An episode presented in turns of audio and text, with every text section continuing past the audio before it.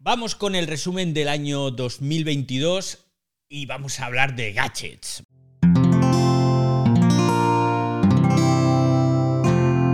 Wanda, la red de podcast independientes en español. Vamos a hablar de los gadgets que más me han llamado la atención y que gadgets, esto es un sin vivir, esto es inagotable. Cada año se presentan decenas, cientos, miles, diría yo, de entre teléfonos, ordenadores, televisores, monitores, eh, wearables, o sea, dispositivos ponibles, relojes, no sé qué. Bueno, esto podríamos estar aquí hablando del ciberdiario todos los días un buen rato. Pero, pero, he decidido quedarme con unos un poco rarunos. Un poco rarunos porque son quizás algunos de los dispositivos tecnológicos de los que no se ha hablado tanto o han pasado un poco desapercibidos. Y para mí el gadget más innovador de este año ha sido, o han sido, porque son varios, los accesorios adaptativos que presentó Microsoft y que lo que permiten es que los ordenadores sean accesibles para todo el mundo. Sabéis que hay muchas personas que tienen muchos problemas, pues ya sean visuales, auditivos, problemas de movilidad, que les faltan miembros, pues te puede faltar un, dedo, varios dedos, incluso una mano entera. Y para estas personas utilizar un dispositivo como un ordenador, pues es algo complejo, es algo complicado. Entonces este año Microsoft presentó una serie de accesorios que son realmente maravillosos. Estoy hablando de ratones, estoy hablando de teclados, pero estoy hablando sobre todo de dispositivos muy simples, muy sencillos en su concepción, que tienen, eh, por ejemplo, hay uno que es una especie de ratón raruno, que parece muy básico, que tiene como unas arrugas, dos botones únicamente, y tiene como unas ranuras en los bordes. ¿Y qué hace esto? Pues esto permite que, por ejemplo, una persona que no tiene la mano completa, pues pueda interactuar con el ordenador como si fuera un ratón al uso, ¿no? Este es uno de los, de los muchos accesorios que ha presentado Microsoft que sirven, digamos, para utilizar los ordenadores sin problemas y que encima pueden personalizarlos, porque mediante impresoras 3D lo que hacen es que te imprimen, entre comillas, el ratón que mejor se adapta a tus problemas de movilidad, en este caso. Se llama el... ¿Cómo se llamaba? Ah, eso, Microsoft Adaptative, Adaptative Hub es lo que permite a las personas, digamos, conectar hasta tres de esos accesorios diferentes especiales que ha creado Microsoft para que los puedas hacer funcionar en el ordenador. Mira, hay, eh, por ejemplo, había un, un trackpad adaptativo muy chulo que lo llamaron D-pad. Había botones, porque una de las cosas es que tú puedes configurar el ratón con un joystick, con diferentes botones en función de si te falta un dedo, te falta otro, si te faltan varios. Todo se conecta a través de un concentrador, de un hub USB-C o también por Bluetooth, que eso es muy interesante. Y de esta forma, digamos que Microsoft yo creo que ha hecho algo que quizás deberían haber hecho otros fabricantes hace mucho tiempo, que es pensar en todos los usuarios y a mí me ha parecido una maravilla. No son especialmente caros, además, tú te depende, claro, del dispositivo que tú te montes, pero lo más interesante es que acercas la informática a cualquiera. Esto lo van a seguir expandiendo, además, que es lo mejor. O sea, no solo se han quedado ahí en decir, oye, presentamos esto, hay que tener en cuenta una cosa, ¿eh? y quiero aclararlo, es que esto son dispositivos a pérdida. Microsoft va a perder dinero con estos dispositivos. Pero hay que aplaudirles porque han decidido que pese a perder dinero con estos dispositivos, lo que van a hacer es acercar la informática a todo el mundo. Es decir, que en este caso la generosidad que ha tenido Microsoft es enorme y por eso yo creo que los accesorios adaptativos de Microsoft son el gadget del año. Yo no sé si Frank, que está con la mano levantada, está de acuerdo o no está de acuerdo conmigo, sinceramente. Pues sí, David, lo primero es eso, que la accesibilidad de un momento hay que tenerlo muy en cuenta y ahí ese tanto para Microsoft, yo que soy uno de los más críticos desde que estuve estudiando informática con Microsoft.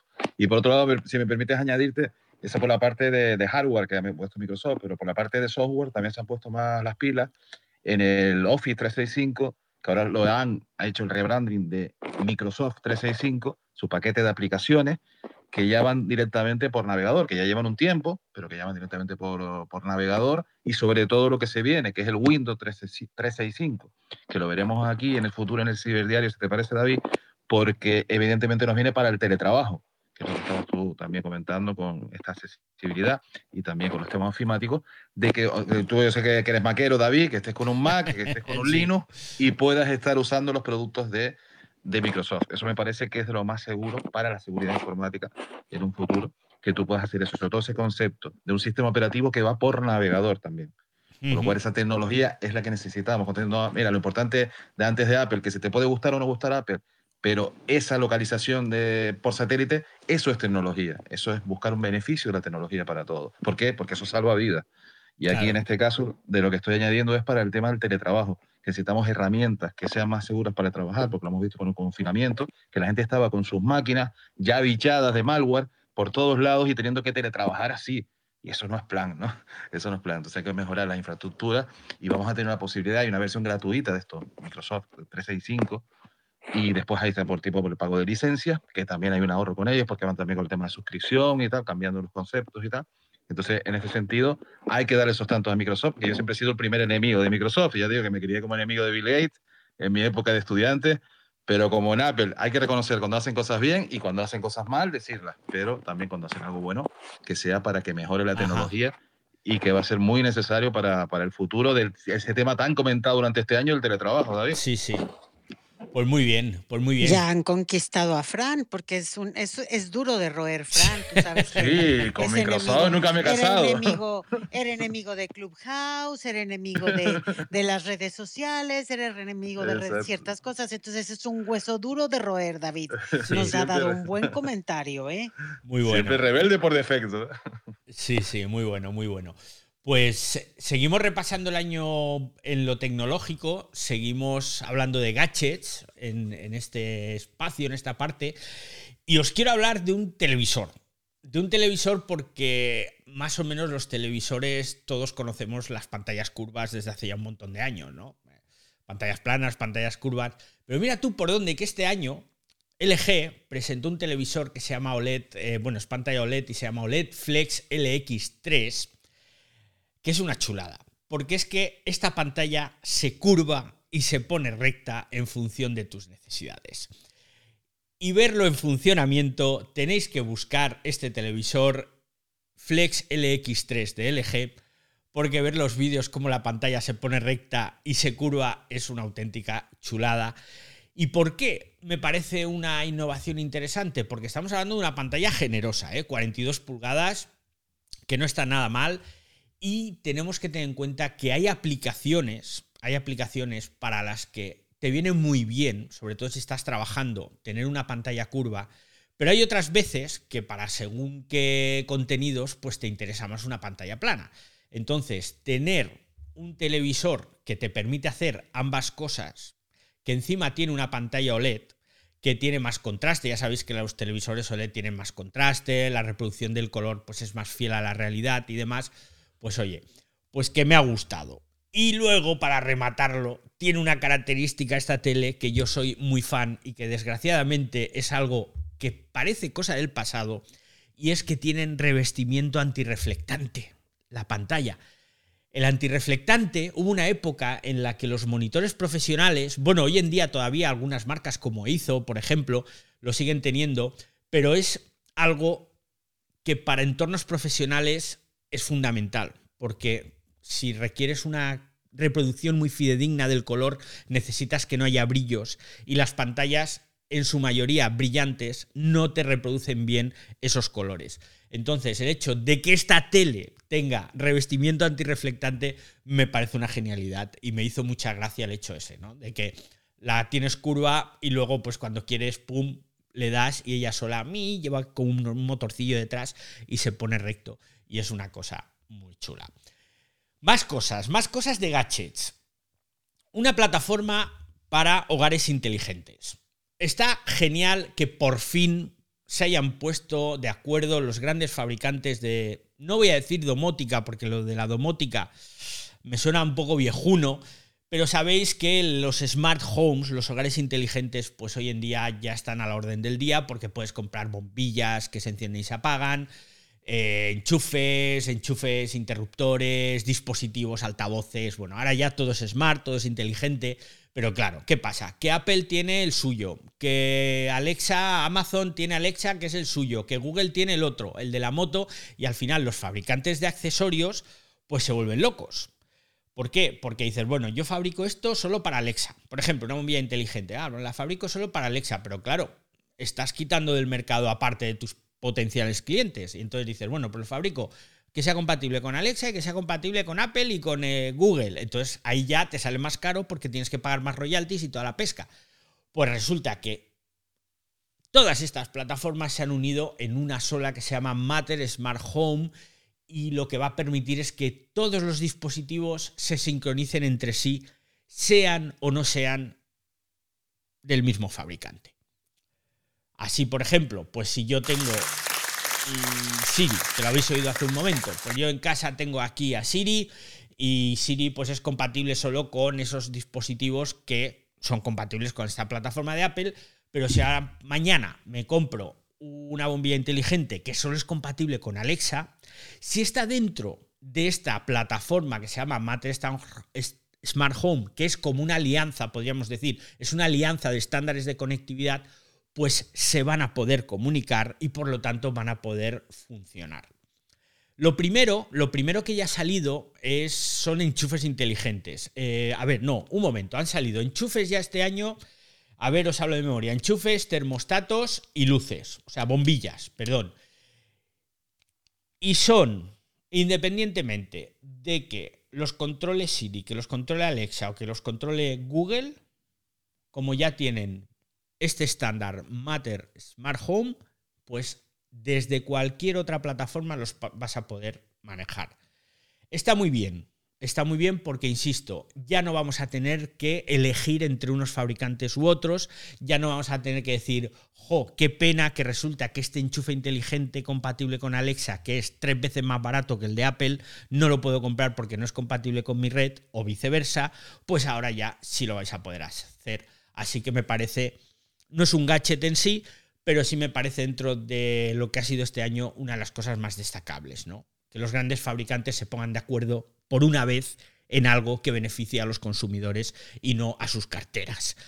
Así que, oye, pues yo qué sé, bien por la alianza de Smart eh, Matter Smart Home. Teléfonos. Por supuesto, teníamos que destacar un teléfono dentro de los gadgets y no es el teléfono que estáis pensando. No es un iPhone. No, David, no, David, no, es ese, de María. No es un iPhone. Lo siento. El teléfono del año se llama One, o sea, uno, y lo ha fabricado Nothing, que es una marca que os sonará muy poquito, pero que es un teléfono en su diseño maravilloso, totalmente rompedor con lo que existe hasta ahora. Llevamos ya muchos años de diseños de teléfonos que son copias unas de otras y llega esta gente un dispositivo Android que fabrica Nothing y que te deja espatarrado. El blanco es el que a mí me ha encantado y tiene una cosa que no tiene ningún otro teléfono. Y es que todas las notificaciones, en lugar de verse en pantalla como burbujitas o mensajes o tal, son luces LED que se iluminan por todo el teléfono, por los lados, por detrás, por delante, y es una auténtica chulada.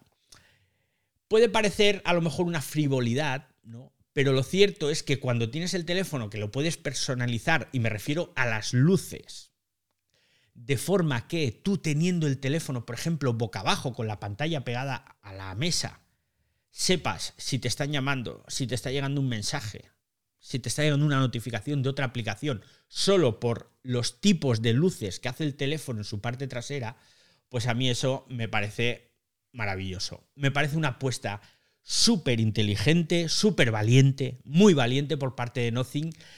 Y yo creo que les puede ir bien. Además, no es excesivamente caro, anda por los 400 euros aproximadamente el teléfono. Yo ya he visto unos cuantos por la calle, ya sabéis que el, termómetro, podríamos decir, de cómo se está vendiendo un dispositivo es verlo o no verlo por la calle. Y de esta forma, pues, te haces una idea. Las luces mm, a mí me enamoraron, buscad vídeos, tiene carga inalámbrica, tiene... Ah, por cierto, carga inalámbrica inversa, o sea, que te sirve para cargar el teléfono, pero a la vez el teléfono te sirve de batería para cargar otro dispositivo, por ejemplo, otro teléfono o unos auriculares. O sea, puedes tener un colega, oye, que me estoy quedando sin batería, no te preocupes que yo tengo, entonces pegas tu teléfono al otro y tu teléfono carga el suyo, ¿no? que es una cosa maravillosa. Y más cosas, pues la personalización de las luces, que ya os lo he dicho, y que, según ha dicho el fabricante, futuras actualizaciones van a hacer que sea todavía más personalizable. Había dos colores, si no me equivoco, el blanco es el que hemos visto por todas partes, hay una versión en negro, pero buscad el One, o sea, uno de Nothing, y vais a ver qué teléfono más chulo. Y David, disculpa, eh, ¿no, un poquito de arbolito de Navidad, tantas luces así por detrás, ¿no te das efecto de... Bueno, pero tú lo puedes configurar. Yo pensé, yo pensaba eso, se me hace que yo me volvería loca con tantos colores. ¿eh? Uf, yo también, Bueno, pero pensad que lo podéis configurar como os guste. Si tú eres más discreto, pues más discreto. Y si eres más. Menos y más luces. Menos y más luces, entonces. Sí. Entonces, buscadlo el teléfono, miradlo, porque de verdad es. A mí me ha sorprendido, me ha gustado y sobre todo es eso, un soplo de aire fresco en vista de que llevamos unos años ya. Que, que al menos en la parte de diseño hay poca originalidad. Sí, exactamente, está tristón, ¿no? ¿Y el fabricante sabemos, David? Nothing, nada en inglés. Pero es de origen chino. Es de. Sí, es el, creador de esta marca. Es que ahora no recuerdo su nombre y no recuerdo tampoco qué otra empresa fundó. Pero él fundó una empresa, yo no sé si fue em, One, eh, me parece. A ver, vamos a buscar. me suena modelo One, ¿no? Sí. Creador pero... Nothing. Este hombre se llama Carl Pei, pero él es conocido porque previamente fundó otra empresa que funcionó muy bien y que luego vendió. A ver, OnePlus, efectivamente.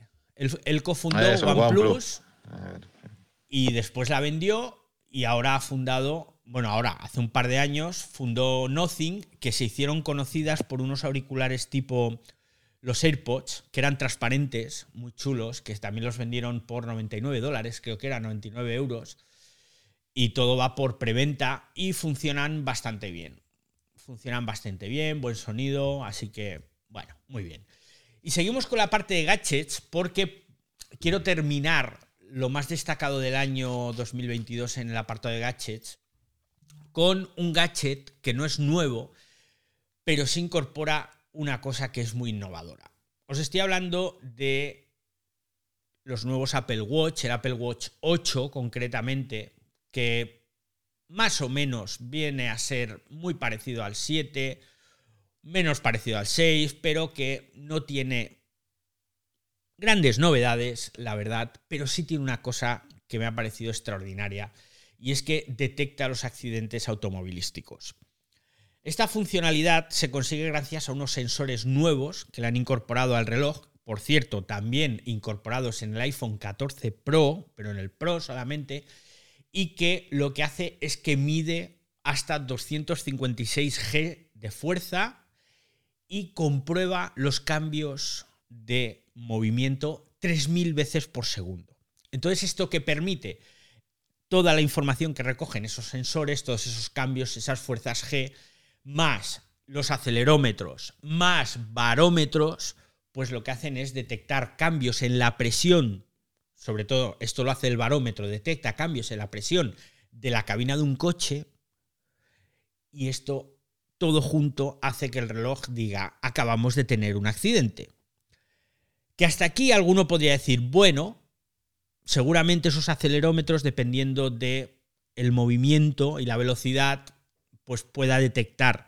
Pero claro, es que este reloj va más allá y te dice, no a ti, porque tú, si has sufrido el accidente, sabes por dónde te ha venido el golpe, pero a los servicios de emergencia les dice si el accidente ha sido frontal, lateral y por qué lado, si ha sido, trasero, si ha volcado el vehículo y tú en caso de que no puedas ponerte en contacto con los servicios de emergencia, toda esa información se la traslada el, el reloj automáticamente.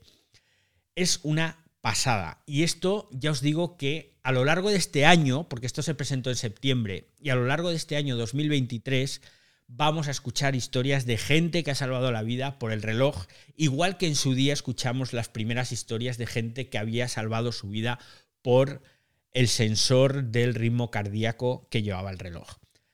Está muy chulo, es una función que ya está habilitada de forma predeterminada, que recopila toda la información, que no se es seguro, no se comparte con Apple, no se comparte con terceros, pero en caso de accidente salta la alerta, te da la opción de llamar. Si tú no puedes llamar, llama automáticamente y da toda esa información. Así que, pues una innovación que, que me ha parecido muy destacable.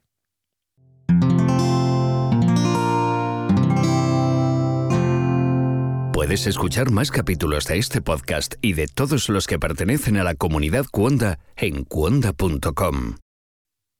Y hasta aquí los gadgets. ¿Os han gustado o no? Mola, mola. Sí, ¿eh? son, son novedades, son novedades. Y sobre todo lo de salvar vidas, ¿eh? que que tiene que estar la tecnología para eso. Vamos.